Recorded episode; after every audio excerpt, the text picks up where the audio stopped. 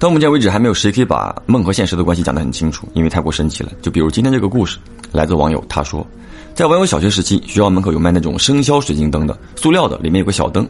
那个时候家里条件不好嘛，花一块钱买这个真的很奢侈了。网友呢很想要，但是不敢跟父母讲。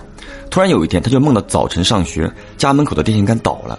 她其实是一个很文静的姑娘，不喜欢爬高上低的，可是，在梦里呢，就偏偏的要沿着这个电线杆走。走到电线杆尽头，发现旁边的草丛里有一个水晶灯，就捡了起来。就这样，梦醒了，照常的上课、放学，没有什么异常。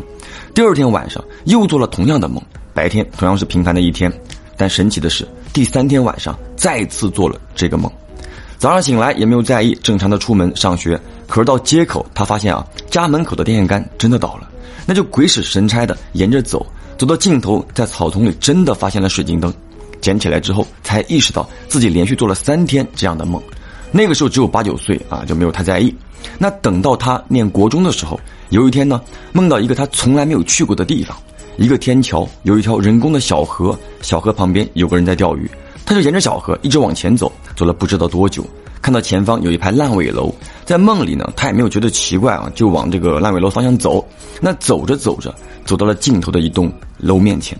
这个楼门口的台阶上呢，坐着一位大叔，衣着像是工人。大叔看着网友，就一脸哀求：“孩子，帮帮我，帮我报警，我困在楼里出不去了。”当时看这个大叔的脸色很不好看，然后呢，咱们这个网友呢就特别的害怕啊，就醒过来了。结果这个梦又是连续三天一模一样。第三天早上刚好是周六，出于好奇心，网友拉上好朋友，骑着自行车就跟着梦里的记忆，想要找到那个天桥那个人工的小河。哎，居然真的叫他找到了。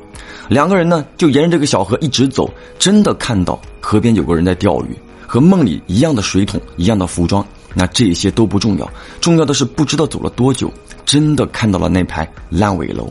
当时网友内心很害怕，觉得不是什么好事儿，但那种好奇心，大家应该都懂吧。他就和朋友一起走到了那排烂尾楼的尽头，看着眼前熟悉而又陌生的门洞，这个网友说什么都不敢进去了，就报警了。那警察来了之后呢，询问情况，网友就讲说，一位大叔说他被困在这个楼里面。那一栋普通的废弃楼盘，再怎么看也不可能困住一个成年人，对吧？所以当时这个警察呢，就跟他讲，你不要做恶作剧，让你的家人过来。等到网友的父母来了之后呢，父母选择相信了网友。爸爸就讲说啊，哪怕真的是他恶作剧了，后果哎，父亲来承担。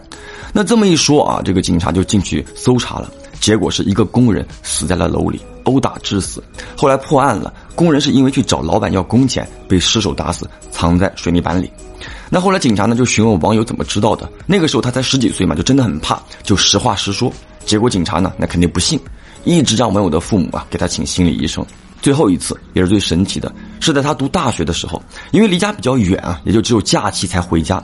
有天在宿舍，这个网友呢就梦到家门口巷子里的小学同学的奶奶去世了，他家门口呢就摆了很多的轿子、纸人之类的东西。在梦里呢，网友回到了小时候，妈妈抱着他，他搂着妈妈的脖子，面向妈妈身后，那么就可以看到妈妈背后的东西嘛。就突然看到那些纸人动了，抬着轿子追着妈妈啊就过来了。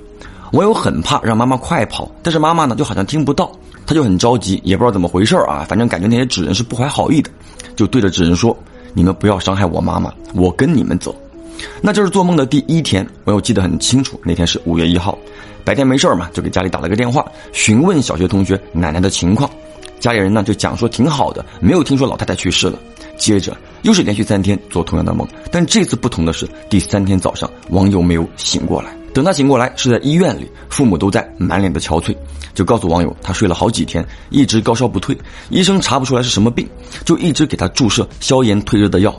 醒来之后的网友呢，就跟爸妈讲说，自己在醒来之前又做梦了，梦到他坐在一个轿子里，一群人要把他带走，他一把火把轿子烧了，忍着痛逃了出来。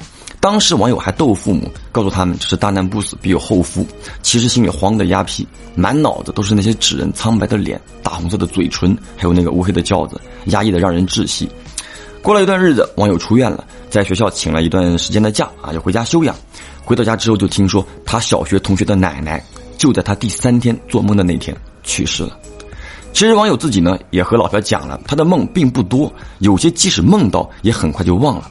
但是这种连续做三天的梦就记得特别清楚。最神奇的是，居然都以某种方式成为现实。在网友给老朴投稿的时候，他又做了一个很清晰的梦，不知道会不会再次成为现实。宝子们可以期待一下。好了，我是老朴，让我们下个故事见。